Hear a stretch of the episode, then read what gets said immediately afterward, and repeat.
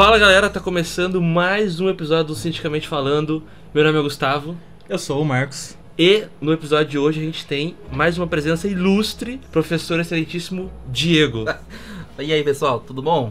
E aí, professor, como é que você tá? Tá bom, vamos levando, né? É, professor Diego, assim como os nossos últimos dois convidados, também foram nossos professores na UEMP. A gente convidou ele pra falar também de alguns assuntos pertinentes. E, professor, apresente-se, por favor.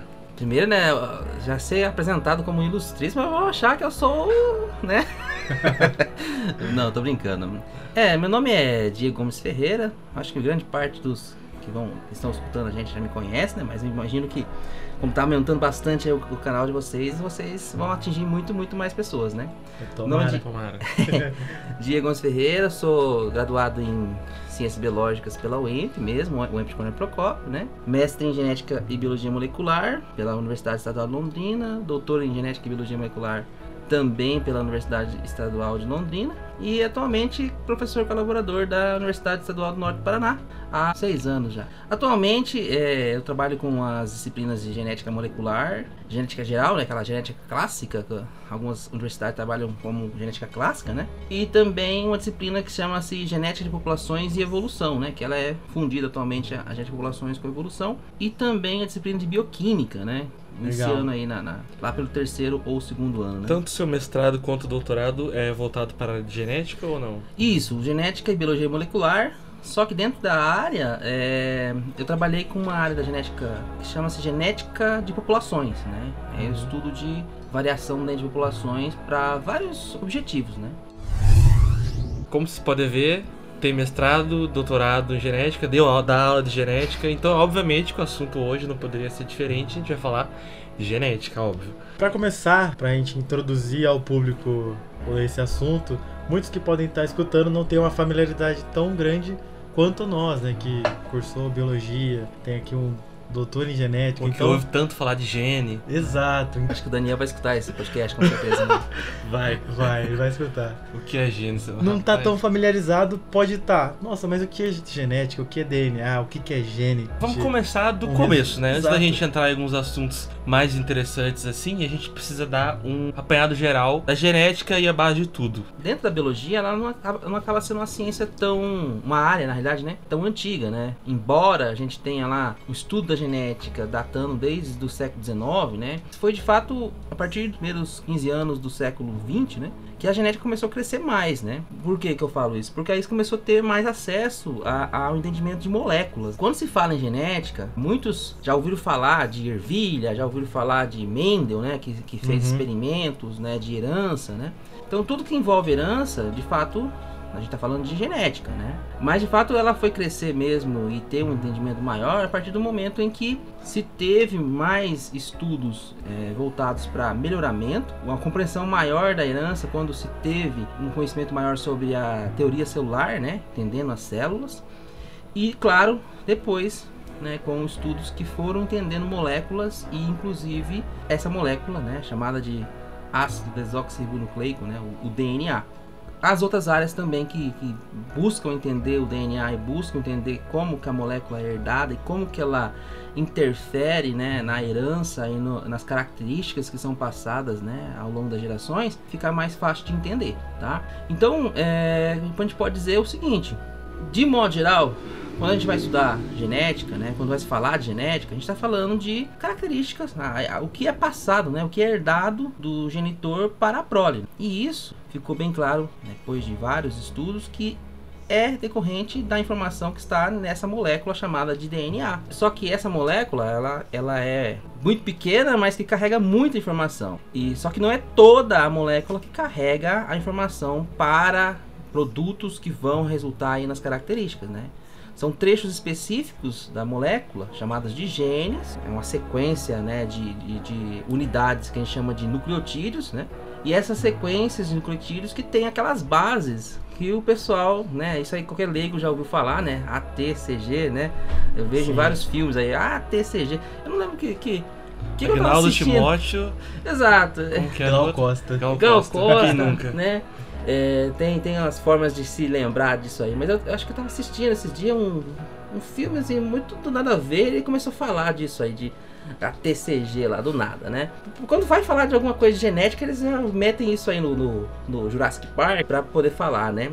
São as bases, né, gente, que compõem então o DNA. É claro que cada gene vai ter uma sequência específica dessas bases, e, é, e a sequência específica dessas bases vai então resultar num produto proteico que resulta na característica, né? Ah, o seu cabelo é, é loiro, porque tem a expressão, né? A, a informação que está nessa sequência é para ser loiro né? Ah, seu cabelo é preto é porque essa sequência tem informação para que seu cabelo seja preto, né? Seu lobo da orelha é, é, solto é porque tem uma informação lá num gene específico, né? Numa sequência de base específica que né, traz a informação para que seu lobo da orelha seja preso. Então são muitos genes para várias coisas, né? Então se você pega desde pigmentação da pele, é, cor do cabelo, cor do olho, é, enzimas de várias vias metabólicas que você tem na célula, uhum. né? É, enzimas de, de, aparelho digestivo, de vai é, ditar tudo nossa, sobre o que é tudo, é você. Tudo que tudo que você tem no teu corpo. Dá pra dizer que é o carro-chefe da célula. Eu costumo dizer, Gustavo, é, quando eu, eu comento isso com as pessoas, é que quando você vai construir uma casa, por exemplo, né? uhum. você precisa de material de construção. Sim. Né? Você precisa ir lá comprar tijolo, comprar ferro, comprar areia, né? Só que para você construir você precisa de um projeto. Você não vai começar a construir do nada, né? Então, sem nenhuma informação. Sem nenhuma informação. Então eu costumo dizer que é isso. A, o DNA ele traz ali né, o projeto de como vai ser tudo na sua célula, no seu corpo. E aí, a partir dessa, dessa receita, desse projeto, tudo vai sendo montado para formar você, para formar a tua célula e para formar você. E também o modo como o teu corpo vai funcionar. Tudo é está interessante que ao longo do tempo que eles foram estudando DNA, eles perceberam que o DNA é separado por códons, né, que serão trincas com informações que dariam ah, uma característica. Isso. Então isso foi também determinante para eles poderem avançar nos estudos. Isso é bem legal essa história também, Marco. É, porque até 1953, o pessoal não sabia ainda como era a estrutura do DNA. E aí, a partir de vários experimentos, incluindo aí muitas pesquisas de, de pessoas que faziam ainda a pesquisa de modos muito difíceis, porque trabalhava bastante com radioatividade, né, com, com raio-x, é, inclusive Rosalind Frank, que foi uma importante mulher Cientista. aí na ciência e, claro, os, a, a, contribuição dela para se entender a estrutura tridimensional da molécula DNA foi determinante, né? Primordial. Isso, primordial. Ela trabalhou bastante com raio-x da molécula, inclusive, infelizmente, morreu de câncer por causa disso, né? Foi na, receber os créditos. Né, na época ela não recebeu os ainda. créditos, né? Maurice Wilkins, que era o parceiro. Parceiro não, era, era o chefe do laboratório, acabou recebendo os créditos, né? Só depois Nossa. que. É, nos Estados Unidos bastante machista, né? Que ela foi então receber então os créditos por isso, né? Como eu estava dizendo, só em 53 que foi elucidado, né? O James Watson e o Francis Crick foi elucidar então a estrutura tridimensional da molécula. E aí a partir disso que entenderam que a, a informação então para você ter toda essa expressão de características que nós estamos falando, que eles começaram a estudar como que isso era como é que era codificado, né? A gente tá falando que tem um projeto, né? Como que isso. É, todo mundo que. Tem a receita, mas é a como, né? receita. Né? É, todo mundo trabalha com computador fala de, de criar o código ali, criar o comando, né? Criar. Uhum. Eu não sei, não entendo muito bem, mas é. Vocês criam algoritmos ali, códigos uhum. para né, pra ter uma resposta. Né? Para ter uma resposta, né? Então, o DNA é isso, né? Ele tem lá na forma codificada, na forma de um código específico, como que cada proteína do teu corpo vai ser. E isso é a partir disso que o Marco falou, né? Você tem ali o código de cada unidade de uma proteína, que são os aminoácidos, né, codificado então na forma de códons né, no, gene. Então, quando você tem um gene, por exemplo, para uma insulina, que é um, né, um, uma, um hormônio aí que é importante para nós controlarmos a concentração de glicose no sangue, você tem lá uma sequência né, que, de, de, no DNA que traz na forma de códons, né, um conjunto de três é, nucleotídeos, a informação de cada aminoácido que você tem que unir para formar uma insulina, tá? E aí isso vai ter um, um, mecanismo específico da célula que vai fazer a leitura disso, né? Vai ler essa receita. Eu costumo brincar, né? Que, vai, que é um tipo um cozinheiro da célula, né? Que vai pegando, lendo uhum. uma receita que veio lá do DNA na forma de códons e vai usando esses códons então para ir misturando os ingredientes de proteínas que são aminoácidos, né? Vai juntando aminoácidos para produzir então aquela proteína, nesse caso do exemplo que eu dei, a insulina, né? Então, Isso aí é, foi é, interpretado, né, foi, foi feito experimentos para entender como isso funcionava depois de 1953, né? Vários experimentos foram feitos então e conseguiram então entender como que qual que é o código, né? Qual que é o código então de cada aminoácido no DNA e até 1968 todo o código genético já estava decifrado. Eles já sabiam qual conjunto de três nucleotídeos, de bases, né, TCG, qual combinação de três dessas bases especificava cada um dos aminoácidos para produzir uma proteína. E a partir disso, muito se evoluiu então para poder aplicar esses conhecimentos, é claro, na pesquisa, no entendimento, no estudo, como a gente, tá, como a gente faz na faculdade, né, entender como o processo acontece, mas óbvio também aplicar tudo isso em várias áreas médicas, de biotecnologia, de produção de fármacos, que aí é uma área também bastante interessante aí que possivelmente vocês devem ter alguma pergunta sobre isso também a genética de forma geral é uma ciência bem recente, né? Dá pra dizer. Agora pense, o que eu tava, imaginando aqui, imagina a quantidade de coisas que a gente já conseguiu fazer com uhum. pouquíssimo tempo, se for levar em consideração o tempo de vida que a gente uhum. tem aqui. Imagine, sei lá, em 100 anos daqui para frente, com o conhecimento que a gente já tem hoje. É um negócio muito, muito recente. Gustavo, essa, essa questão tua é bastante interessante. Por quê? Porque atualmente a gente, a gente não tem acesso a cada coisa que as pessoas já tentam fazer e estão fazendo, é, sabe? Que ainda não foi é, divulgado para o público, né? Exato muito por isso que está falando, por conhecimentos que eu costumo dizer para os alunos, né, que eles são privilegiados, né, porque estão num, num, período onde o conhecimento é muito grande. Com certeza vocês conhecem muita gente que se formou há 20 anos atrás. Será que o conhecimento de genética, não só de genética, tá, gente? Estou falando de genética porque eu sou da área, mas será que o conhecimento de genética que eles tinham naquela época, a quantidade de informação que eles tinham naquela época, é, é a mesma que nós temos hoje?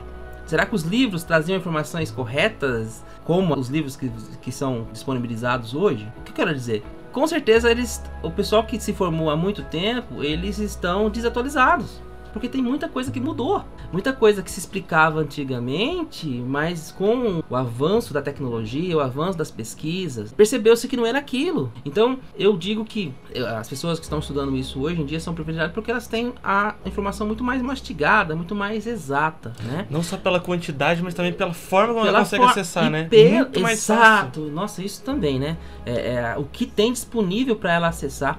Inclusive, né? Ela é, pode descobrir a história da genética inteira exato, em uma página da internet. Em, em pouquíssimo tempo. Imagina antigamente para você ter acesso a isso, né? E houve também uma adequação de termo, de conceito, Sim, que antes era assim ensinado, que era de uma forma. Né? Hoje totalmente diferente, algumas coisas a gente pode encontrar. Com certeza, né? Então, só organizando então essa, essa pergunta do Gustavo, o Mendel, os trabalhos dele dessa época, a gente nem pode contar, porque eles foram ignorados. Foram só reconhecidos Foi no depois. começo depois, da década né? de, é, no começo dos anos 1900 que descobriram, né?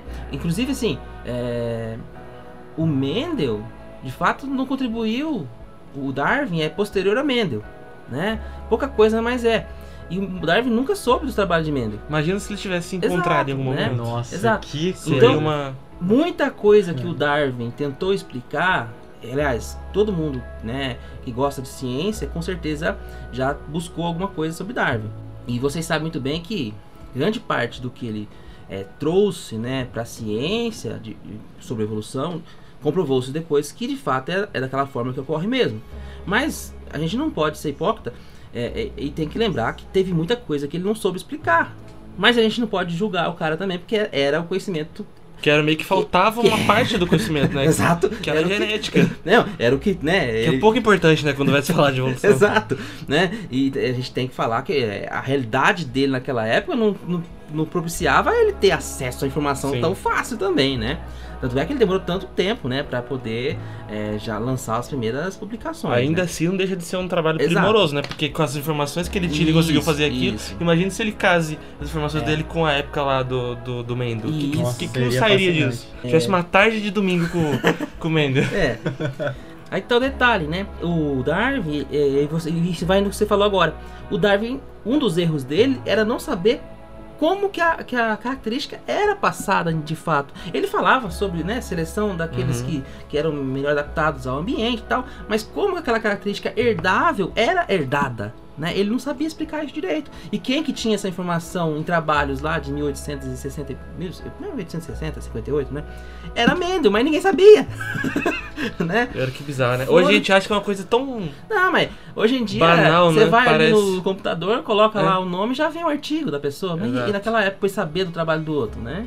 Há um tempo atrás eu vi uma reportagem, não cheguei a ler ela, mas eu vi que descobriram os trabalhos de um, de um cara lá da, do Oriente Médio. Algumas coisas escritas lá por um cara do Oriente Médio que também falava umas ideias parecidas com de Darwin Wallace. Então, assim, eles chegaram às ideias parecidas. O Wallace chegou a uma Ah. ideia parecida com o Darwin, sem se conhecerem, sem Sim. terem acesso ao trabalho do outro, né?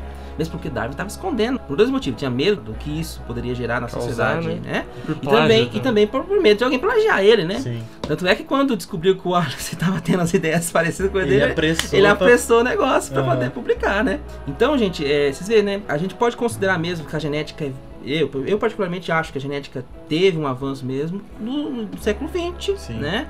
Em questão Meio de que genética. antes foi uma coleta de, coleta de dados, dados, né? dados Então, que foram úteis tem. depois, É. óbvio, né? Quando foram rede- redescobertos.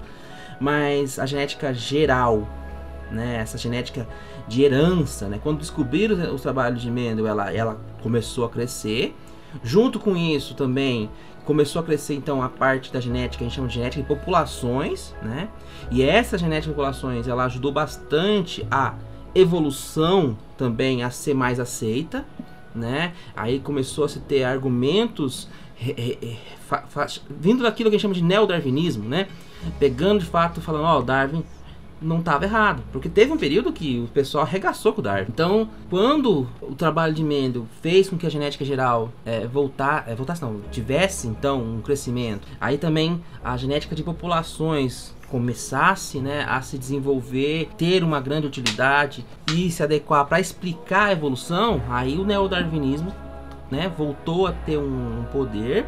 Então, em questão de genética, para entender herança e entender evolução, já estava evoluindo bastante. E aí, claro, quando veio a genética molecular, né? Pessoas, químicos, físicos também, né? Vários cientistas buscando entender a molécula e a partir do momento que entenderam então que era é, da célula quem carregava a informação, quem carrega- carregava aquela receita que nós estávamos falando há pouco, né? É, de como construir tudo e como tudo funcionar. Era essa molécula chamada de DNA. Aí a genética molecular também começou a ser uma outra fonte de informações, inclusive para entender a genética geral, entender a herança, entender a evolução. né? Isso aí que você tá falando, eu acho muito interessante, porque é muito legal você ver como que os conhecimentos, assim, eles meio que vão seguindo uma linha que não, eles acabam se... Casando, vão encontrando, se né? encontrando. E tipo assim, é, você faz pesquisas em diferentes lugares, às vezes você vê que não tem nada a ver, mas no final das contas eles acabam se complementando, que é uma coisa muito interessante que acontece a toda hora na ciência, né? Às vezes fala,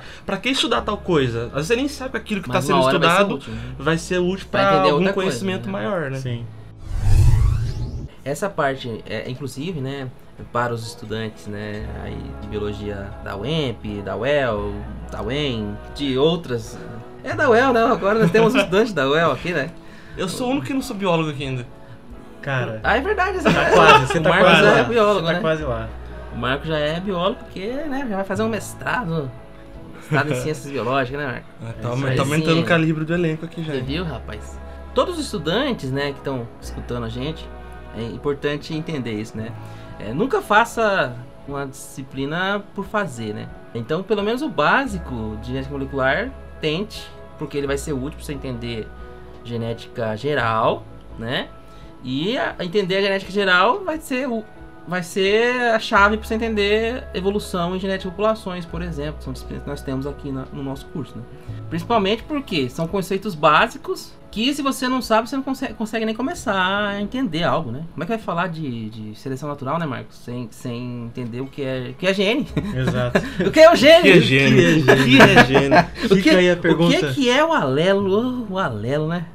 A variante do O gênio. loco, né? Cadê? O que, que é o loco? O loco. fica aí o bizu então, pra galera que tá entrando em ciências biológicas aí. Entrando em outro assunto aqui que é bem interessante sobre genética, DNA, é a hereditariedade, que é o sistema biológico que a gente tem de transmissão de características nos seres vivos. Então, Diego, o que define se uma característica ela passa ou não para a próxima geração? ela veio dos pais e vai pra prole. O que define? É, esse é bastante interessante, né? É porque envolve bastante conhecimento, é aquilo que nós falamos um pouco atrás aí, né? É, sobre ter conhecimento de várias áreas, né? É importante você ter um pouco de conhecimento aí de, de biologia celular, né? Ter um conhecimento legal aí sobre é, reprodução, né? De biologia, reprodução, entender como funciona a questão da reprodução sexual. Nós temos que pensar, quando se fala em, em organismos diploides, né? Tem dois conjuntos gênicos, né? Um conjunto que veio de, do pai e um conjunto isso. gênico que veio da mãe. Quando a gente fala assim, o que, que quer dizer isso, né? É, nós, eucariotos, né? Nós temos o nosso DNA, né? Distribuído em várias moléculas que a gente chama de cromossomos. Então a gente vai ter lá, sei lá, mil genes num cromossomo, outros mil no outro cromossomo, outros 500 no outro cromossomo, né? Nós humanos, por exemplo, temos 23 pares, ou seja, temos 23 cromossomos, só que eles estão na forma duplicada. O que quer dizer isso? Quer dizer que eu tenho 23 desses cromossomos que veio do meu pai e 23 desses cromossomos que vieram da minha mãe. Né? Para cada 46. Isso. Para cada cromossomo que eu tenho, eu tenho duas cópias, né? Que, que carregam os mesmos genes, só que um veio do pai e outro que veio da mãe. Então eu vou ter um cromossomo 1 que veio do pai e um cromossomo 1 que veio da mãe. E eles vão ter os mesmos genes nas mesmas posições, mas são de origem diferente, né? Isso é diploide, né? Tem dois conjuntos gênicos. Para eu produzir um outro indivíduo diploide, né? Para eu ter uma, um, um, filho, então, né? Diploide igual a eu, eu tenho que produzir gametas, né? Gametas que são haploide, que a gente fala, né? A gente vai ter então uma divisão celular que vai separar os meus cromossomos, esses 46, nós estamos falando aqui no caso de humano, né? Mandar apenas 23 num gameta, num espermatozoide, no caso de nós mamíferos, né? Num espermatozoide ou num óvulo, apenas 23, para que esse espermatozoide carregando 23 se, né, se encontre lá com um óvulo carregando também 23, se funda, ocorre a fertilização, então eu consigo formar agora um zigoto novamente diploide, né? Com dois conjuntos gênicos. E aí, é claro, por que, que eu falei tudo isso? Para vocês entenderem então que num organismo que é diploide, se eu tenho sempre para cada cromossomo uma cópia que veio do pai e uma cópia que veio da mãe, em cada um desses vou ter os mesmos genes, né? No cromossomo 1 do pai vai ter os mesmos genes do cromossomo 1, da, 1 que veio da mãe nas mesmas posições. Então sempre, sempre as características, né, do indivíduo vai depender do produto dessas duas cópias, né, de cada gene. Né? Então imagine lá que eu tenha é, 50 receitinhas é, daquela sequência de base que eu falei pra vocês. 50 pontos ao longo de um cromossomo, do cromossomo 1, que, que são genes para 50 proteínas diferentes. Esses mesmos 50 genes vão estar no cromossomo 1 que veio do pai e esses mesmos 50 genes vão estar no cromossomo 1 da mãe. Então, quando eles forem lidos, né, para produzir um produto e resultar na característica, Marco, que você perguntou, é, não vai depender só de uma cópia. Vai depender do produto dessas duas cópias. A cópia que está no cromossomo 1 da mãe e a cópia que está no cromossomo 1 do pai. Elas podem ser exatamente iguais, com a sequência exata igual de bases, né? Ou elas podem ter algumas diferencinhas, né? O que vai fazer que a proteína produzida por uma cópia seja um pouquinho diferente, embora para a mesma função, né? Um pouquinho diferente da produzida pela outra cópia, que a gente chama de alelos. Como a gente tem duas cópias sempre que podem ser iguais ou pode ter algumas diferencinhas, ou seja, pode se formar cada cada combinação então para cada gene, né? Vai ser duas cópias iguais, né? Ou cópias diferentes, né? Que é outro termo também que acaba sendo bastante utilizado, que é aqueles dois termos, né? Homozigoto, heterozigoto. Quando duas cópias para um gene são idênticas, aquela cópia que veio do pai e a da mãe para aquele gene é igual, homozigoto, né? Se as cópias são diferentes, a cópia que veio do pai e a cópia que veio da mãe, aquele indivíduo é heterozigoto para aquele gene. Claro que tem outros genes, gente. Estou falando para aquele gene, né? E por que eu falei tudo isso, né? Porque o produto final, se você vai ter o cabelo preto ou o cabelo loiro ou o cabelo ruivo, por exemplo, isso depende da interação dos alelos, né? Desses alelos desse loco, né? De como eles, como que o produto de um vai combinar-se com o produto do outro e aí você vai ter né, aquele produto resultando lá ou cabelo preto, né, esse exemplo meu agora, né, ou cabelo loiro, ou cabelo ruivo. E, claro, tô falando de cabelo, mas tem centenas de outras características, né? E não só também características externas, né? Não, a gente tem características Principalmente. internas. A gente usa características É mais externas fácil pra de gente poder fa- facilitar a explicação. Mas imagine quantas vias metabólicas, Sim. né? Quantas é, é, Conformação de estruturas célula. Exato, A Marco, gente tem né? também, É, por de exemplo, órgão, aquela né? conformação diferente da hemácia, Uma- né? É uma mutação é, no gene da hemoglobina, que faz com que a hemácia tenha uma forma de foice, né? A hemácia fica, fica com forma de foice e não transporta o oxigênio tão Tá, bem. mas e se por acaso no caso a mãe tem o cabelo escuro, o pai também, e daí a criança nasce com o cabelo loiro? Houve, houve o equívoco. Não, aí mas- há erros. Ah, Pode ser! Algo de errado não está certo. Ou pode ser algo que não tem nada a ver com ciência, tem a ver com quem que tá se relacionando. Pode ter a ver com o vizinho, Essas coisas É a genética horrível. não explica. carteiro. Foge dos campos da genética. Não, a genética não explica isso não, gente. Se alguém querer falar... O ratinho explica, o ratinho sabe. Exato. Aí, ó, juntando esses casos com genética, dá um programa do ratinho. Olha só. né? Nós não podemos aí, ó, tá vendo? Tá falando que não tem nada a ver com a genética? Tem. Porque se tem o ratinho, tem a ver com a Exatamente, genética. pura genética isso. É. Mas só retornando, é legal o que você falou e o que você fez a piadinha também. Por quê? Como eu tava falando, os alelos, eles precisam interagir entre si. Às vezes, tem um alelo, uma cópia, que ela é o que a gente chama de dominante. Ela, mesmo que ela tiver sozinha e a outra cópia não for igual a ela, vai ser o, o fenótipo, a característica que nós vemos, o cabelo preto que você falou, né? É, pode acontecer tanto quando você tem duas cópias, por exemplo, tá, gente? Eu tô só usando o teu raciocínio como exemplo.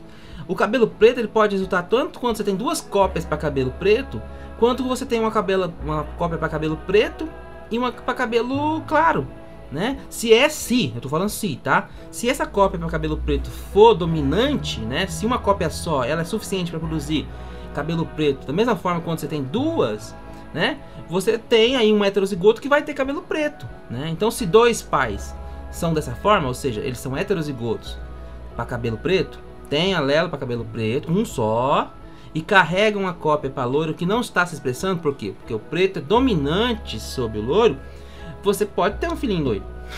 Pode acontecer o caso também se os dois forem heterozigotos. de por né? acaso acontecer alguma mutação.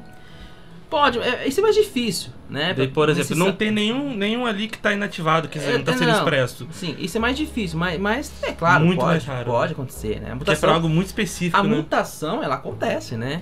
Mas, Sim. mas é mais difícil a gente... Imagina, a pessoa faz um barraco achando que era por causa de alguma e coisa. era uma anomalia genética, alguma Olha só como a genética mutação, ia né? acrescentar na vida dessa pessoa. Mas esse, esse exemplo que você... A gente usou tudo o exemplo fictício aqui, né? Mas é, esse- esses exemplos aí de... Que ainda, inclusive, dão uma piadinha, né? Eles acontecem bastante com o tipo sanguíneo, né? Também. É tipo sanguíneo. A pessoa é. O pai é, a B, é tipo sanguíneo AB, a mãe é tipo sanguíneo AB e o filho nasce ó. Não tem como. Né? Não tem É. como, né? É, é, isso aí nem, nem a genética, nem, nem- Isso aí é, é ratinho puro mesmo. É João Kleber. João Kleber puro mesmo. né? Sou um Power Ranger, né? O, o Kleber tem lá. Eu quero revelar que eu sou um Power Ranger. A gente falou bastante de hereditariedade aqui, deu pra compreender bem como que o ser humano, os diversos animais, plantas, seres vivos conseguem herdar as características. Passamos Ih. um histórico breve pela ciência, falamos de evolução. Não tem como falar sobre Falamos tudo também, né? Até porque é Charles, muita Ah, falar de coisa. tudo, nós vamos ficar aqui, vai passando tempo. É, muita, é muita, muita coisa mesmo. Mas assim, algumas coisas também que é legal de comentar. Por exemplo, a gente tem o cromossomo Y, ele vem do pai. E a gente tem o X, no, no caso no homem, que vem da mãe. E a mulher é XX. Então, sabendo disso, dá pra gente, por exemplo, rastrear várias gerações do Y. Por exemplo, o Y que eu tenho veio do meu pai, Hum. que veio do pai dele, meu avô, que veio do pai dele, que é o meu bisavô, Hum. e assim por diante. A gente tem essa hereditariedade também nessa questão dos cromossomos. E interessante também é o, no caso da nosso DNA mitocondrial, né, que é a mitocôndria a organela que a gente tem na- nas células, é, ele vem da mãe. É porque a mitocôndria, ela, como ela é uma herança materna, né? Você tem que pensar assim: sempre que você vai ter um, um cruzamento, né?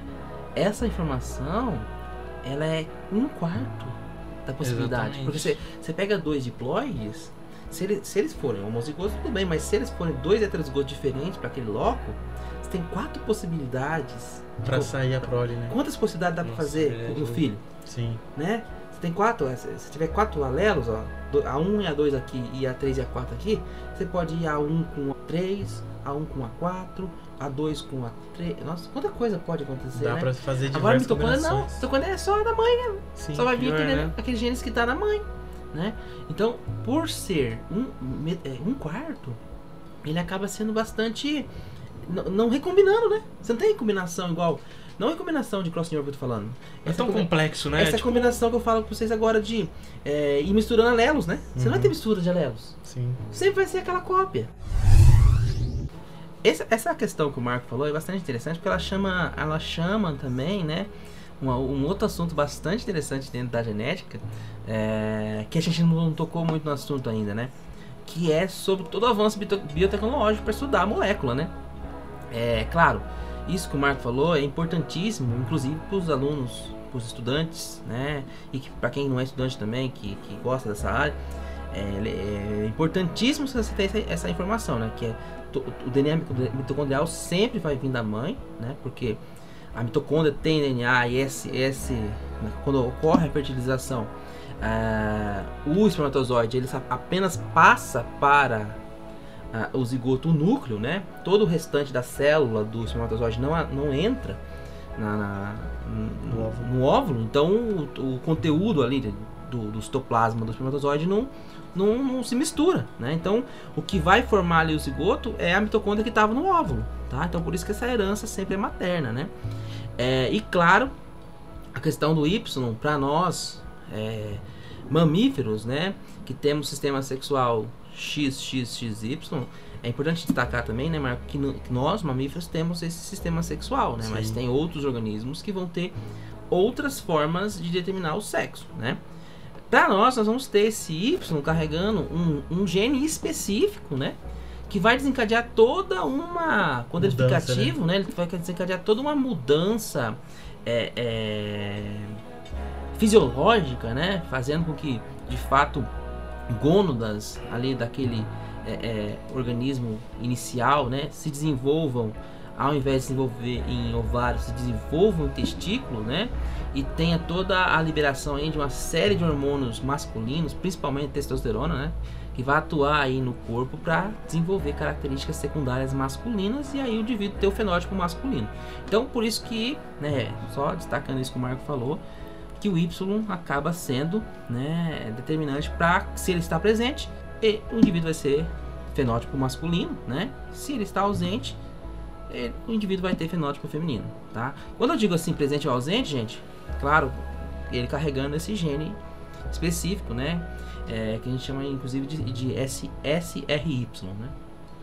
É, por que eu falo isso? Porque tem alguns, alguns indivíduos que podem estar faltando por anomalia cromossômica, né? Pode estar faltando um X. É, Existem síndromes, por exemplo, síndrome de Turner, né? Que tem um X só. E vai ter fenótipo feminino porque não tem o Y, né? É, e tem outros síndromes como Klinefelter que tem a pessoa tem é, é, um 3x, 2x e um Y, mas vai ser fenótipo masculino porque tem um Y. né? Uhum. Quando eu falei para vocês da, da questão da biotecnologia, né? Porque nós temos aí, né, desde 1977, já claro, com conhecimentos da biologia molecular bem avançados, né? Pesquisadores começaram a tentar desenvolver métodos para descobrir a sequência de trechos do DNA. Na época era trecho de DNA porque, né, tudo bastante limitado na época, né? Então, começou-se a tentar investir esforços para se descobrir sequência, a sequência de bases de uma região, né? E aí conseguiu-se, né? Um dos principais, inclusive, foi um método chamado método de Sanger, né? Que utiliza aí uma síntese de DNA in vitro para poder fazer o sequenciamento de um trecho, né? Por que eu estou falando isso para vocês? Por que, que isso acaba sendo importante, né? Porque logo após, né, esse método ser desenvolvido, né, ele foi sendo aprimorado ao longo do tempo e lá por 1900 e 1990, né, é, nos Estados Unidos principalmente, o pessoal estava bastante animado, né, em tentar é, fazer um projeto para sequenciar todo o genoma humano, né, tentar descobrir toda a sequência de base dos 23 cromossomos do humano. E isso eles acreditavam que a partir do momento que eles soubessem tudo isso, eles conseguiriam ter é, muito mais fácil tratamentos para doenças, obter fármacos mais, de modo mais Isso fácil. foi em quando que eles descobriram? Foi em. Isso co- começou, isso, quer dizer. começou em 1990 com a, ideia. Foi em. Né? 2000, né? Mais É. menos. Aí, em 1990, foi lançado então nos Estados Unidos o que eles chamaram de Projeto Genoma Humano. Primeiro lançou-se por um consórcio público, né, que envolvia, lá, envolvia vários países, os Estados Unidos cabe- encabeçando, né, e eles pretendiam sequenciar todo o genoma humano dentro de 15 anos ao custo de 3 bilhões de dólares. O que aconteceu? Eles começaram, só que na época eles tinham as a técnica de sequenciar era ainda rústica, né? era rústica, era é o que a gente chama de técnica manual ainda. Então tinha que pegar o DNA, quebrar em um monte de pedaço e ir sequenciando pedacinho por pedacinho.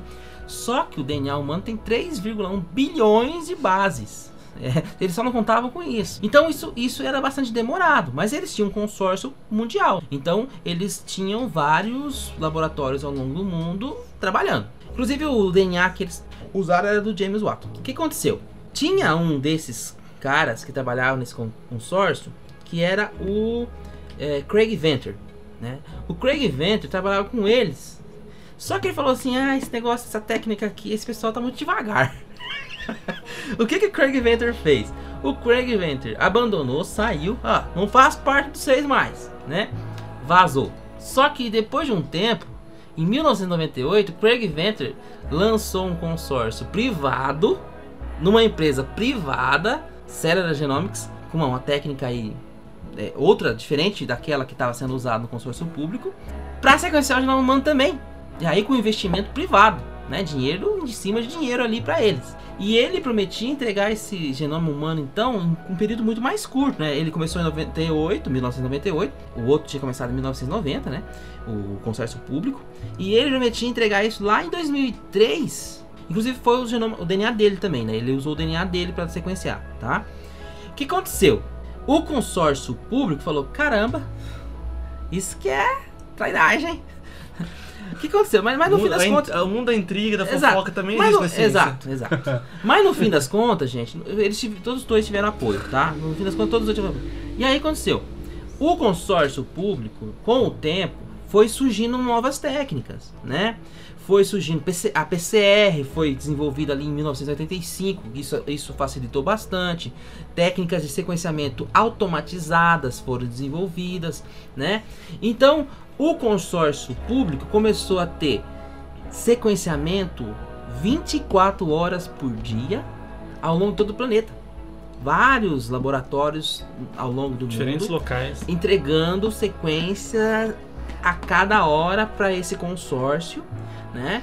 É, e acabou que lá em 2001 ambos é, é, entregaram um esboço do genoma humano, né? Ambos acabava tendo uma competitividade, então, né? E em 2003 os dois publicaram então o genoma humano completo, o consórcio público publicou na Nature e o consórcio privado publicou na Science. E claro, isso teve uma repercussão muito grande. E aí tá aquela pergunta, né, Gustavo? Todo mundo achava que quando quando sequenciasse o genoma inteiro, tava resolvido um tudo, né? Todas as doenças. Só que Pronto. são 3,1 bilhões de bases. Mas será que na época tinha computador para trabalhar com 3,1 bilhões de bases? Não tinha. Não tinha, né, gente? Não tinha. 2003, vocês lembram como é que eram os- computadores de 2003? Tá Nossa. certo que é, os computadores desse pessoal era uma sala inteira, né, ocupando o espaço. Mas mesmo assim, né, gente? É claro, hoje em dia se consegue obter muito mais de toda essa informação, né? Mas na época não resolveu, porque tinha muita pergunta ainda, gente. Mas isso, muita isso, ainda. né? É. isso não tira o mérito também de ter sido uma coisa Não. extraordinária. Eu acho que é Não. importante, inclusive, falar. Às vezes o ouvinte deve estar se questionando: por que diabos mapear todo o genoma humano? Foi ótimo você falar isso, Gustavo, porque assim, eu tô dizendo que não respondeu todas as perguntas, mas respondeu muita coisa. Sim. né? Isso trouxe aí avanços para entender proteínas, para trabalhar com fármacos, para trabalhar com doenças, para entender melhor doenças. Para poder aplicar isso no estudo de doenças hereditárias. Inclusive também, uma coisa que foi muito importante todo esse trabalho, conforme ele foi sendo conduzido, você estava criando técnicas, né? Você estava criando é, tecnologia que, que depois fez com que é, o pessoal conseguisse obter um genoma inteiro em muito menos tempo. Por isso que eu falo que a genética ela evoluiu muito rápido, né? Depois que a tecnologia também passou a ser mais acessível. Hoje em dia você consegue obter o genoma inteiro de uma espécie em 6 horas. É um absurdo. E Isso- os caras demoraram mais de 15 anos e gastaram mais de 20 bilhões. Você lembra que eu falei pra vocês que eles achavam que ia gastar 3 bilhões, né? Eles gastaram Sim. mais de 20. Eles achavam que ia Hoje você gasta o quê pra fazer um mapeamento assim? 900 dólares. Claro que o dólar tá caro. Mas é comparado com 15 900 bilhões? eh, Aqui no Brasil a gente não tem equipamento para isso tão, tão acessível, né? Temos equipamento para isso, mas o pessoal costuma direcionar, né? Para trabalhar com aquilo que tá em foco, né? Mas eh, eh, nos Estados Unidos, numa época, tinha tecnologias que entregavam para você em 6 horas um genoma ali grande, eh, 100 milhões de par de bases, em 6 horas ao custo de 900 dólares. Né? A tecnologia da Illumina, por exemplo, que é uma tecnologia que hoje em dia até tem mais, até mais avançadas que ela, entregava isso para você por 900 dólares. né? Com certeza foi um, marco assim histórico. Mas né? aí entra naquilo que você falou. Só chegou-se nessas novas tecnologias porque o pessoal apanhou, Trabalhou. apanhou fazendo sequenciamento de genoma humano, né? Ali Sim. eles foram, ah, isso aqui deu errado. No aprendizado, isso aqui né? deu certo, isso aqui deu errado, isso aqui No deu dia certo, dia. né? Meu, e isso aí que você falou de que é uma. Como avançou muito rápido, isso casa também com o que eu falei antes, de que pensa bem o que, que nós vamos estar fazendo daqui a 200 anos, cara. Gustavo, e a você gente falou, já mapeou o genoma Exato. humano, e hoje em dia tá mapeando muito mais, o genoma tem várias espécies, Diversas já espécies. tá manipulando esse tem genoma. banco de dados, você tem banco de dados é, é, disponíveis online no mundo todo para pessoa que se, se algum de vocês quiser ir lá achar o genoma de uma espécie Escrever no Google ali, rapidinho você encontra. né? né? E claro, uma coisa que é muito importante a gente destacar também, e muitos dos que ouvem vocês vão gostar do que eu vou falar agora. A área da bioinformática. Ela cresceu, é muito importante isso. Se não tivesse crescido, com certeza não tinha avançado, né? Uhum. Tanto assim. Hoje em dia você consegue colocar o genoma num, num computador, ele vai dizer, ó, tal região é um gene, tal região é um gene, tal região... e essa região não é gene, essa região é só uma sequência de bases comum, essa região não é um gene, Tanto essa de região- esforço que ele tá poupando, né? Exato. Você, você fazer Caçar um- passar um ge- ah, assar, Nossa. assar, né? Caçar um gene, Virou, virou carne. É, pra achar um gene antigamente, nossa, dava um trabalho do caramba, né? Então você imagina, sequenciamento, né? Nós estamos falando de sequenciamento de DNA. Evoluiu muito, hoje em dia você consegue aí ter genomas inteiros dentro de poucas horas, né? Isso trouxe um avanço para várias áreas, tá gente? Ó, ó, agronômica, produzir fármacos. Aí você tocou num, num ponto também que é muito importante. Que abre um leque absurdo, É, né? De, você tocou num ponto muito importante. A tecnologia de DNA recombinante. Que também foi assim, meio que paralelo. A tecnologia de DNA recombinante já existia, né? Antes de se ter um, técnicas de sequenciamento genômico é, mais eficientes. Mas ela, lá em 1973, o pessoal já conseguiu ter uma estratégia para pegar um trecho de DNA de uma espécie e colocar esse trecho de DNA dentro de uma outra espécie para que a outra espécie produzisse aquele produto da espécie da primeira espécie, No né? caso da insulina. Absurdo. Esse é um, um exemplo legal. Hoje em dia, claro, nós temos vários exemplos, né?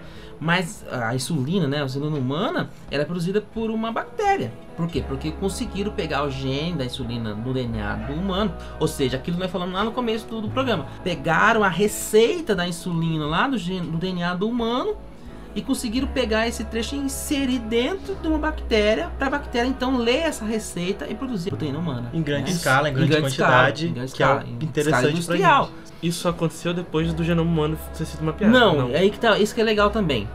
Já em 73 se tinha conhecimento sobre uma enzima muito importante de bactérias que se chama enzima de restrição, tá? Muitos de vocês, principalmente o pessoal que gosta bastante de microbiologia, vai gostar. É, as enzimas de restrição, elas permitem, é, o pessoal sabe a sequencinha que cada enzima de restrição corta. Tinha-se a ideia, né? Sabia-se que uma enzima de restrição sempre ia cortar num ponto específico do DNA. Ou, por exemplo, sempre que tiver um TTAA, todo lugar que tiver um TTAA Do DNA, é no. DNA, essa enzima vai e corta. Só que são várias enzimas. Se você usar a mesma, uma corta TTAA, a outra corta outra sequência, né? Então você sabe, essa aqui corta TTAA. Então se você corta um DNA da espécie A com essa enzima, ela sempre corta onde tem TTAA, né? E você corta o DNA de uma outra espécie de organismo com essa mesma enzima, ela também vai cortar no TTA. Ela vai cortar todas que tem TTA. Exato. Só que tem um detalhe: muitas delas cortam numa forma que a gente fala de coesivo, né? Ou seja, gera pontinhas que podem voltar a se encontrar. Então, quando você corta com a mesma enzima DNAs diferentes e coloca esses DNAs em contato, as pontinhas geradas pela essa enzima podem se juntar e as moléculas de DNA que eram de espécie diferente podem formar uma molécula só, se você colocar ali uma outra enzima que liga, que a gente chama de DNA ligase. Então isso tudo, Gustavo, eles já sabiam antes de saber sequenciar DNA, tá? Por causa de conhecimento. Que é ainda mais estudo- absurdo, né? É, mas é estudo de química, o pessoal estudava, tinha bastante gente estudando enzima. Então, hum, a partir do momento que eles conseguiram é, é, entender isso, eles criaram o que a gente chama de tecnologia DNA recombinante. Claro que a tecnologia ela é muito mais ampla que isso, né? Mas a tecnologia DNA recombinante, ou aí sim, agora um sinônimo para tecnologia DNA recombinante, que a gente chama de engenharia genética. Que é isso. Que é o futuro. É o que, É, mas é o que se faz bastante, sabe? É, É, é, se fala em Presente e futuro. É. exato. Se fala em futuro, né, porque você consegue é, produzir substâncias que fica difícil você obter em organismos como os animais. né? Você pode fazer com que bactérias, por exemplo, produzam é, substâncias é, que são necessárias para a nossa saúde, por exemplo, hormônios, anti, antioxidantes, é, antibióticos. E também você pode produzir, é, de fato, organismos que vão dar um fenótipo que você quer tá? Que é o que a gente chama de transgênico. Então você, você com a tecnologia DNA recombinante, você criou então a possibilidade de criar os organismos geneticamente modificados e os transgênicos. São, são termos que eu não, não vou entrar no, no- no mérito aqui pra, pra, pra gente falar, mas são organismos que você mudou, E né? familiarizando também, vocês podem pegar vários tipos de alimento que você encontra no mercado, vai ter aquele Tzinho De uma transgênico. plaquinha amarela. O que é o transgênico. Exatamente. E o que, que é o transgênico? É uma, um- uma planta ou um animal onde se pegou o gene de um outro organismo e colocou dentro do DNA dele com a estratégia de engenharia genética, essa toda essa estratégia que, que é a base, é isso que eu estava falando pra vocês, de recombinar DNA, né? E colocou um, um gene para uma característica específica nesse genoma dessa Um exemplo que a gente poderia dar. soja transgênica. Pegou- Tomate, por Milho. exemplo. Ó, vou dar um exemplo pra vocês. Esses tomates que duram na Tomate. prateleira, inclusive a gente tava vendo agora, Esse- né? Essa, essa var, Que dura na savar, eu prateleira. acho o termo. pra- dura- quatro vezes mais que o tomate normal. A soja, né? A soja, a soja é meio batida, é, é clichê falar de soja, mas Soja, não. é. Mas não. É, é- é legal porque tem um tipo de soja, né? Que a gente chama de soja BT. A soja BT, o que, que é? BT é uma bactéria que o pessoal geralmente usa para controle biológico, por quê? Porque o inseto, quando come a bactéria Bacillus thuringiensis, né? Thuringiensis, é, essa bactéria é, expressa um gene dela lá que mata o inseto, né? Um gene específico dela lá, a gente chama de gene, gene CRY, e essa proteína que essa bactéria produz mata o inseto. Então ela serve, é uma bactéria que serve para controle biológico. Já tenho certeza que muitos de vocês já escutou falar bastante. O pessoal então da engenharia genética identificou qual era o gene dessa proteína que mata o inseto na Bacillus thuringiensis. Como que eles identificam esse gene na bactéria? Aí é, faz por biblioteca genômica, né? É uma, Hum, é- eles é- comparam, né, o, o que é- eles têm. Eles têm técnicas de biblioteca genômica, né? Já deve ter, por exemplo, mapeado o DNA Não. Não. Você vai ficar chateado comigo? Porque quando fizeram isso não tinha, sequenci... não tinha sequenciamento ainda de DNA tão eficiente. Mas Ah. tinha o que a gente chama de biblioteca genômica. Que é você pega o DNA de uma espécie, pica ele em vários pedaços, e aí pega esses pedaços e enfia em Mas você diferentes vai bactérias. testando manualmente que que Exatamente. dá. Você vai testando até achar. O produto sai. Trabalhoso pra caramba. Mas os caras achavam. Nossa. Achava. E quando achava, aí ganhava milhões, né? Porque daí colocava. Realmente, esse é o segredo, né? Patenteava. Exa- exato, exato. Então, assim, a partir de biblioteca genômica, os caras conseguiam achar, depois testava pra ver se aquela bactéria realmente estava com aquele gene de interesse, e aí pegava esse gene, conseguia isolar ele, né? Aí tem técnicas pra isso também, de clonagem gênica. É, clonagem gênica, quando eu falo isso, é usar bactéria, tá? Fazer aquela a bactéria tá com aquele gene e ela vai reproduzir e fazer várias cópias dele. Aí, isolaram esse gene que mata o inseto da BT e a partir de uma técnica específica, né, conseguiram inserir esse gene dentro de uma célula de soja. Aliás, a prime o primeiro não foi soja, o primeiro foi fumo, né? Mas vamos entrar no, no contexto da soja. Inseriram no, no genoma da soja a partir de uma técnica específica que faz com que esse, esse trecho de DNA se integre a um cromossomo. Ele vai fazer parte do cromossomo, né? E aí essa, essa planta, né, se desenvolve a partir dessa célula modificada e todas as células dela vai ter então esse gene e aí ela começa a expressar essa, essa proteína desse gene, cry, do bacillus dos genes que mata o inseto. Aí o inseto vai lá e come a folha da soja, morre. Então, a própria soja, ela tem um inseticida para... Mas, meu Deus, olha o nível que a gente chegou, né? E aí, é A claro... gente tava separando ervilha há menos de 200 anos, Exato, agora a exato. gente já tá E- e conseguindo olha- remendar DNA. E olha que isso que eu acabei de falar pra você é absurdo, coisa né, lá de, de- da década de 80. É, tá? Hoje 20, é. a coisa está muito mais avançada, né? É, a soja, só pra gente finalizar esse assunto sobre a soja, né? Essa soja que o pessoal criou todo um alvoroço, vocês são novos, vocês não lembram, mas não lembram tanto, né? Que teve todo um alvoroço quando começaram a inserir soja transgênica. Mas é, o que, as que é? O gene do agrobactério tumefaciens, né? É, o pessoal foi, foi o pessoal que, que, que produzia glifosato, né? Que é um, um herbicida bastante famoso aí, né? É, viram que no tanque de glifosato é, crescia uma bactéria e eles viram que essa bactéria, então, se ela crescia nesse tanque, é porque ela era resistente ao glifosato, né? Era, era uma, uma cepa de agrobacterium tumefaciens. Então pegaram essa cepa, tentaram então achar o gene que fazia com que ela fosse resistente ao glifosato. Acharam, claro, também fazendo biblioteca genômica, como, como eu falei você, né? Trabalho cansativo, Isso, né? isso, dessa- isso. Aí é só, só um adendo, né? Hoje, com o sequenciamento completo do genoma, isso fica muito mais fácil, Aham. tá? Na Ah, época eles não tinham todo esse acesso a esse tipo de coisa, então tinha que fazer biblioteca genômica e cansativo, né? Uhum. Acharam o gene de resistência e aí inseriram isso no genoma da soja também, usando uma técnica específica para isso, inseriram no genoma da soja, criaram então a soja resistente ao glifosato. Você passa lá o veneno, o herbicida, mata tudo que tem ali de erva daninha e a soja fica ali Fica intacto. Genial. pomposa, toda toda bonitona, né? Claro, isso só falando você de alguns exemplos de organismos transgênicos, né? Mas aí tem tem plantas usadas como bioreatores, ou seja, insere gene de um anticorpo, Não, ajudou em todas as áreas, desde um processo de um enzima. fármaco. Não, isso, É. enzima, enzima, enzimas que você precisa aplicar em uma pessoa para ela, É. né, pro, é, uma lactase, por exemplo, né, que é a pessoa que não, que não consegue produzir mais. Tudo isso eles inserem um gene ou numa planta ou no animal e usam esse- esses organismos como bioreatores para produzir aquela enzima, aquela proteína, Interesse. né, de interesse, né? Ah, então são muita coisa, tá, gente? É muita coisa que avançou. E claro, né, Gustavo, né, tá até comentando agora há pouco, tem agora também, avançando também, técnicas, né? É, duas técnicas que eu vou falar aqui, só para né, é, destacar, que são mais recentes, né? Uma é do RNA de interferência. Pessoal tem trabalhado aí em alguns RNAs, produzindo alguns RNAs que acabam sendo. É, é possível utilizar eles para desligar genes. Você trata. ah, você tem lá uma planta que está tendo ataque de um fungo. Você pode produzir in vitro um determinado RNA. Se você aplicar a solução com esse RNA, ele vai lá e desliga. Né? Ele, ele- ele desliga um gene vital do fungo e mata o fungo. Tá? Então a, a aplicação seria desse RNA de interferência para controlar aquele fungo. E também já teve bastante em evidência na mídia aí técnicas para edição gênica, né? Que é tentar é, fazer com que um gene que era a receita era, era reescrever a receita, passar um errorex na receita, né? passar um errorex na receita e escrever ela de outra forma, né? E tudo isso antes que o ser comece a se desenvolver. Isso, né? isso, para que todas as células, é claro, Exato. tenham a mesma modificação, né? Implica em você modificar completamente Isso. o DNA de um indivíduo. Né? Essa, essa- esse último, esse, esse último exemplo que eu falei, né?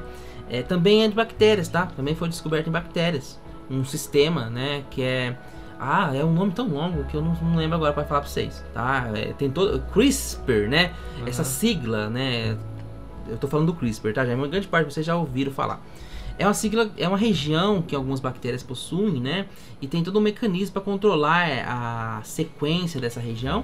É, foi descoberto isso então em bactérias e ele envolve ali uma maquinaria que consegue usar a sequência, uma sequência de, de, de RNA, né? É, que ele carrega junto na enzima que tem uma parte que é um RNA. Ela consegue usar esse RNA para fazer uma nova sequência num trecho de DNA. Então é um mecanismo bastante complexo, né? E o pessoal sacou o seguinte: se eu coloco a sequência de RNA que eu quero, se eu consigo fazer com que essa, essa enzima, né, esse, esse, esse complexo enzimático, né, carregue uma sequência específica, ele vai editar a sequência de um gene alvo que eu quero, né?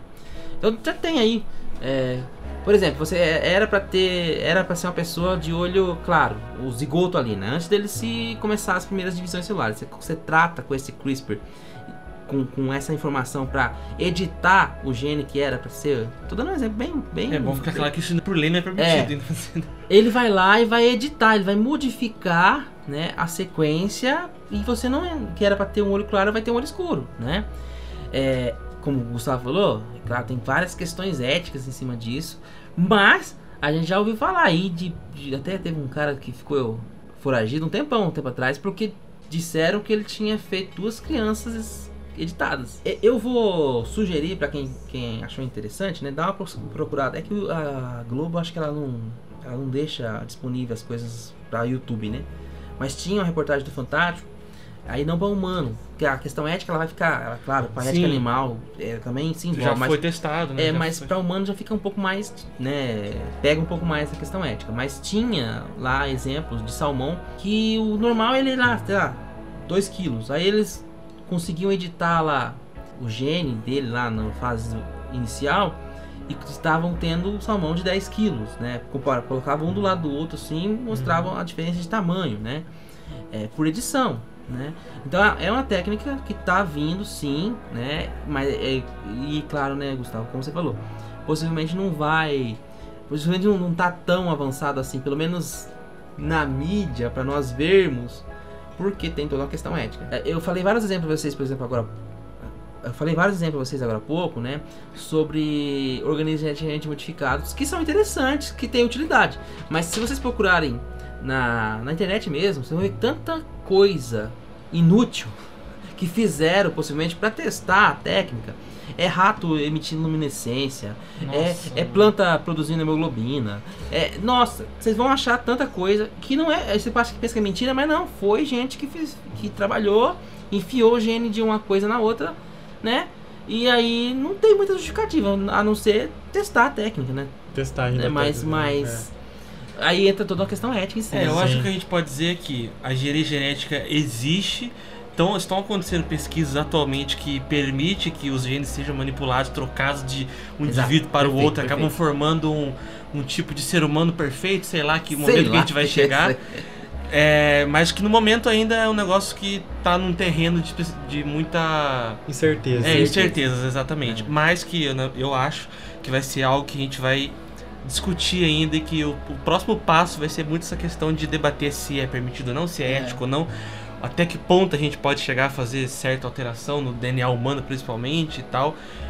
Que eu acho que vai ser uma coisa que não vai demorar muito, porque como a gente já falou várias vezes aqui, é muito pouco tempo que a gente já avançou. Imagine, e é um, em pouco tempo muita coisa aconteceu. Então, sei lá, em 50 anos a gente já vai, já vai ouvir falar muito ainda sobre isso, com certeza absoluta. A gente pensa, né, os próximos 10 anos, como é que vai ser, né? Já vão ver muita diferença. Você pega os, os 10 anos anteriores, há 10 anos atrás, quando não tinha engenharia genética, a gente tá quase. Não, eu digo não só na, na, na, nossa área de genética ou na biologia, você pega de sistemas de informação, de, de tudo, assim, né? O quanto você que fala, avança, né? né? Sim. Só uma coisinha importante também, o Gustavo. É, é, importante a gente destacar também que a gente não está criticando. Eu tô falando, eu falei alguns exemplos aqui é, de pessoas que fizeram alguma coisa que não era, não tinha uma utilidade, vamos dizer assim, né? É, mas longe de, de, criticar a engenharia genética, é como vocês falaram, é, engenharia genética ou, ou, técnicas novas que estão vindo aí, CRISPR. A gente está no campo do, do questão, debate. É, tem toda uma é questão é que ética. Agora. Mas imagine o quanto. Vamos pegar aí questão de produção de alimentos, né? O quanto. Uh, se fosse para seguir a risca mesmo, né? De, de, de preservar e, e, e, aumentar a produção é, sem degradar, né?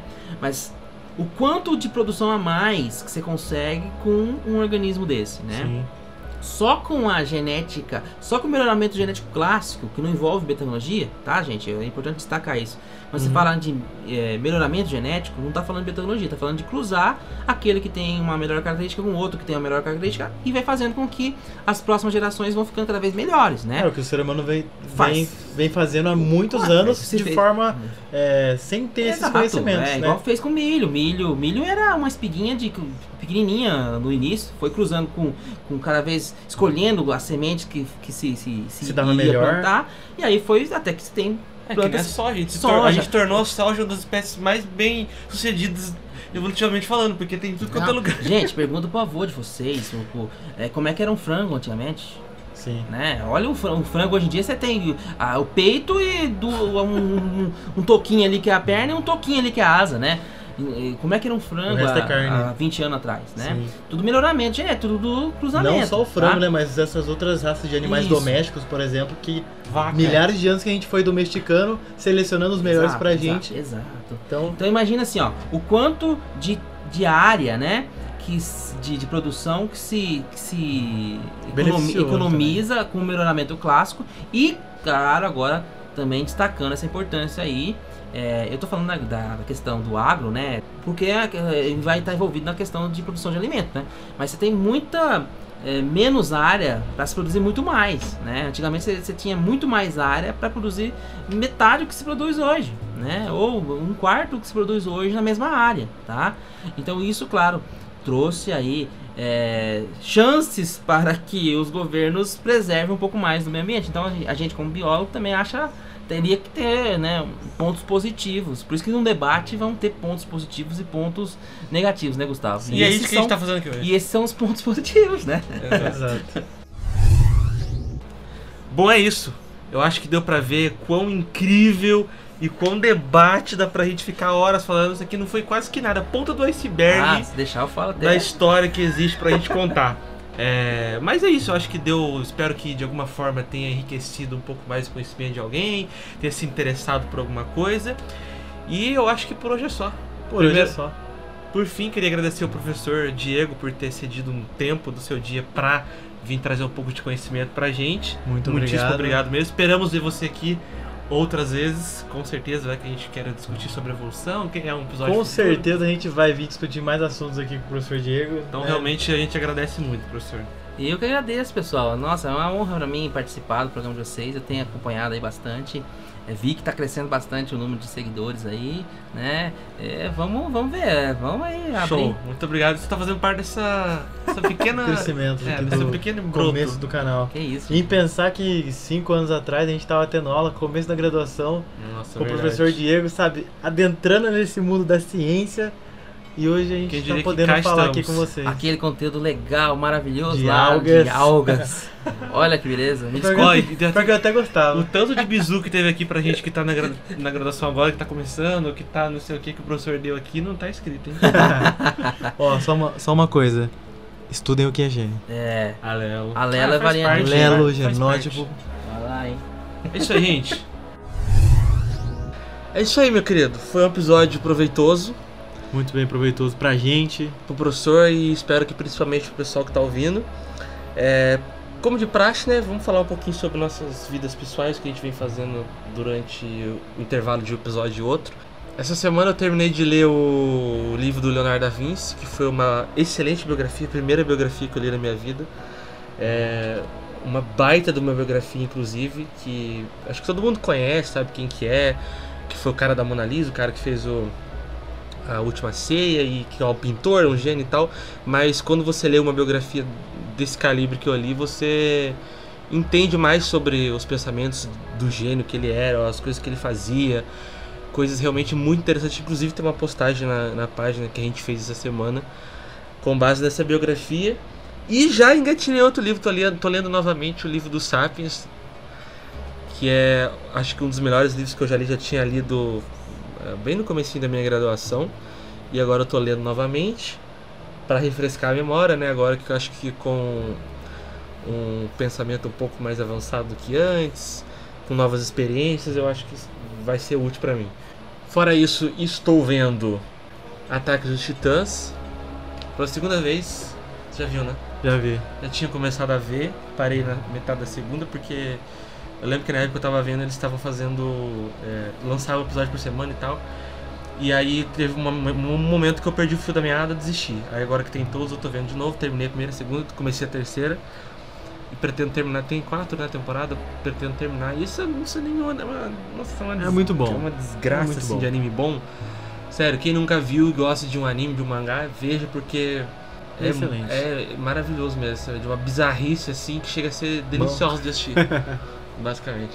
Cara, você que você tem feito? Cara, Não, não tem.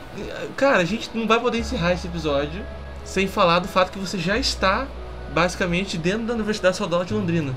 cara, vamos. Quase faltando um pezinho, você já está matriculado, já passou tô no mestrado, matriculado. já tinha comentado isso, né? Sim, Eu tinha comentou. comentado que você tinha passado. Agora você realmente, oficialmente, matriculou, né? Exato, socialmente falando da UEL. Como, né? ai, como eu comentei no episódio aqui ainda, eu sou o único que não era biólogo, porque eu ainda estou me formando. No caso, como a gente entrou junto, ele teve uma formação um Antecipada. antecipada, antecipada por causa do mestrado. Como eu não fiz mestrado, não prestei nenhum tipo, então no meu caso eu vou terminar assim como todo mundo.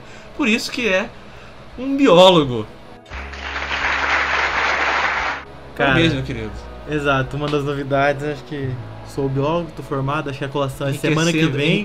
Então nosso... só falta o, o colar grau mesmo. Mas é isso aí. É, comentando um enriquecendo a pouco. nossa equipe e aumentando que vai melhorar ainda mais. Com certeza. Estamos contratando, hein? Só melhora. Só aumentando a equipe. Isso aí. É, comentando o que eu tenho feito ultimamente, eu tenho estudado bastante, tô lendo O Pálido Ponto Azul, do Carl É, Sagan. aqui na minha frente tá esse livro. A, a gente pouco é. Fanboy do Carl Sagan. A gente é. Exato. Cara, de verdade, eu tava vendo no meu TCC. Eu citei o Carl Sagan umas duas vezes. Uma, Carce- O nome do, trabalho dele é meu- Carcega. Voltou, o co- o banco examinador é o Carcega. não, de verdade. No meu agradecimento tem Carl Sagan, na minha epígrafe tem Carl Sagan. Não, de É, verdade. minha mas o duro também. aqui, excelente. De Na verdade, é uma boa leitura. Entre Stephen Uma Hawking ótima leitura. e o Carcega. Acabou ficando o Carcega. É, Eu tô Quem- lendo também Mas Origem das falar. Espécies, que é do Charles Darwin, né? Essa obra clássica que a gente tem da, das ciências também. E o que, que você ia falar?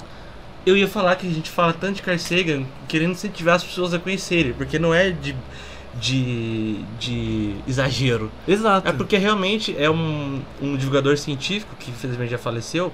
Inclusive faleceu no mesmo ano que eu nasci. Sim, eu tava vendo isso. Ele faleceu 96. em dezembro, você nasceu em, em agosto. Agosto, mas foi em 96 que ele morreu. É. E foi um divulgador científico que já escreveu vários livros, de forma que quando você lê, cara, é de uma Você pode ser explosão de- de, mentes. Da área que você for, de qualquer canto, você vai estar compreendendo é, o que ele tá esse dizendo. é o BO. Entendeu? Quando você vai fazer uma divulgação científica, você tá falando com uma galera que às vezes não é nem da tua área, não tem nada que você tá falando.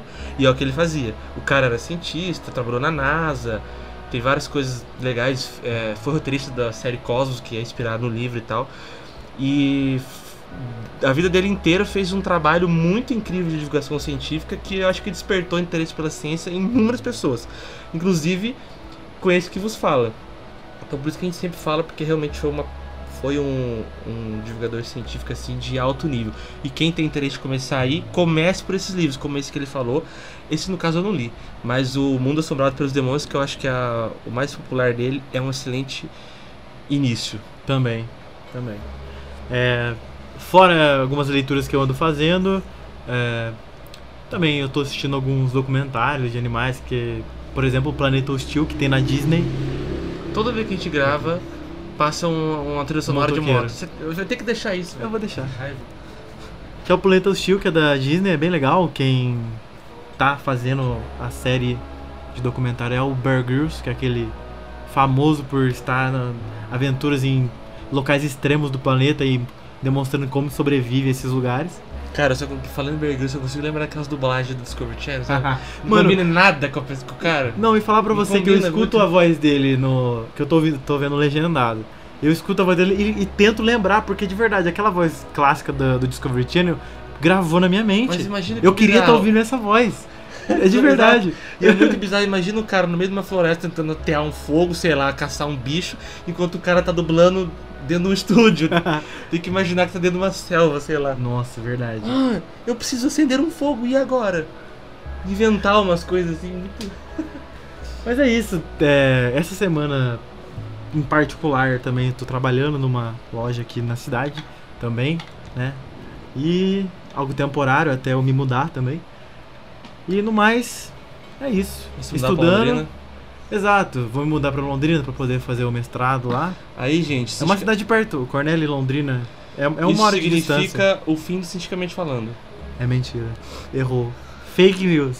É fake news, tá? Qualquer coisa que vocês virem na internet sendo espalhado, isso é mentira. Falando Vem de- falar com a do gente. fim, cientificamente do fim do cientificamente falando. Isso, Isso é só o começo. Inclusive, teve uma companhia hoje que a gente não comentou que, você, que estava aqui conosco que vocês não sabiam, não tinham noção de quem era, que inclusive está em cima da mesa. Pois é. Fica aí o bizu. A gente, Fica aí a uma, dúvida. a gente teve uma companhia Uma companhia hoje, além de mim, o Gustavo e o Diego, a gente teve uma companhia que. traz muitas alegrias para as pessoas. É isso Exato. que trouxe todas essas horas de podcast que você está ouvindo, que como eu falei, foi o maior episódio, graças a essa companhia. Exato, incentivador. Meu amigo, eu acho que é isso, né? Eu acho que é isso. Foi um bom episódio, a gente conseguiu falar de diversos temas relacionados à genética, DNA, a avanços, É a- a, sempre- história, né? A ascensão do DNA. Se você chegar até aqui, você já sabe por que o nome do episódio é esse. Galera, a gente sempre gosta de lembrar todo episódio que você que ouve até o final, você que já ouviu outros episódios, ou você que está aqui pela primeira vez e tem alguma sugestão, tem alguma crítica, alguma coisa que você fala, ah, eu achei que vocês deveriam fazer dessa forma, a gente aceita sem nenhum problema, a gente tá aqui pra. Pra escutá-los escutar e vocês melhorar e cada melhorar. vez mais o conteúdo que a gente quer porque trazer. a gente nunca fez isso, a gente tá, como eu falei pro Marcos, isso, além de ser um registro histórico do que a gente tá fazendo, também é um registro da gente mesmo aprendendo como se Na faz isso. nossa evolução como pessoa é, e também como, digamos, profissional também. Né? Exato. Tanto na área da, da ciência, quanto Porque também dessas que mídias. parece até porque que é fácil, mas é difícil demais não é fazer fácil, isso. Não é tão fácil Não assim. é. Isso aí, querendo ou não, meio que vai melhorando a nossa, a nossa dicção, a forma como a gente fala com as pessoas que às vezes nem é da nossa bolha, entendeu? Então é um, aprendizado pra gente mesmo. Mas voltando ao que eu tava falando, é isso. Se você tem alguma sugestão, sugestão de episódios, suge- sugestão de, de convidados, sugestão de temas, sugestão de algo que você não gostou, que você acha que deve ser melhorado, mande. Mande para qual e-mail que é, Marcos? cientefalando.gmail.com E o nosso Instagram, que é o nosso carro-chefe de divulgação. Tudo que você queira saber da gente vai estar lá. Arroba cientefalando. Arroba Ciente Falando, você pode mandar no direct. Pode mandar no, no WhatsApp do Marcos, ele atende vocês lá. Que WhatsApp? No direct, você pode. Volta, Ué, Cara, você não atende os ouvintes pelo WhatsApp? Hã? Você não atende os ouvintes pelo WhatsApp? Mas eles não sabem o WhatsApp. Diga o teu número. Só tô brincando, não atende. O que atende pro WhatsApp? Virou comércio agora? Diz que Não, vai, não tem disque, disque Marcos, não. É, quiser mandar uma mensagem, cientefalando.gmail.com ou arroba no direct. Exato. É isso? É isso. Muito obrigado de verdade por ter acompanhado até aqui. E A gente agradece todos que ouviram a gente até agora. A gente tá até enrolando, esse episódio já deve ter quase uma hora, se não tiver mais. Cara, tem uma hora e 45 É, minutos. você vai ter um trabalho, porque quem vai. Quem, esse, se tá ouvindo esse podcast, quem editou foi esse menino aqui, porque eu já fiz minha parte no último. E é isso, trabalho coletivo, né, meu amigo? É isso aí, um cada um, a gente vai crescendo, de postagem em postagem, de episódio em episódio. Você que tá acompanhando a gente, você tá acompanhando o crescimento de um. de uma pessoa. Sufa. A gente tem que gravar essas epifanias que a gente tem. Você está acompanhando o crescimento de duas pessoas, não só de uma pessoa. De indivíduos. Dois indivíduos. Acabou, cada um com acabou suas individualidades. Até semana que vem. Que semana que vem não, até daqui a alguns dias. Falou, meus queridos. E até mais. Um abraço, valeu, falou.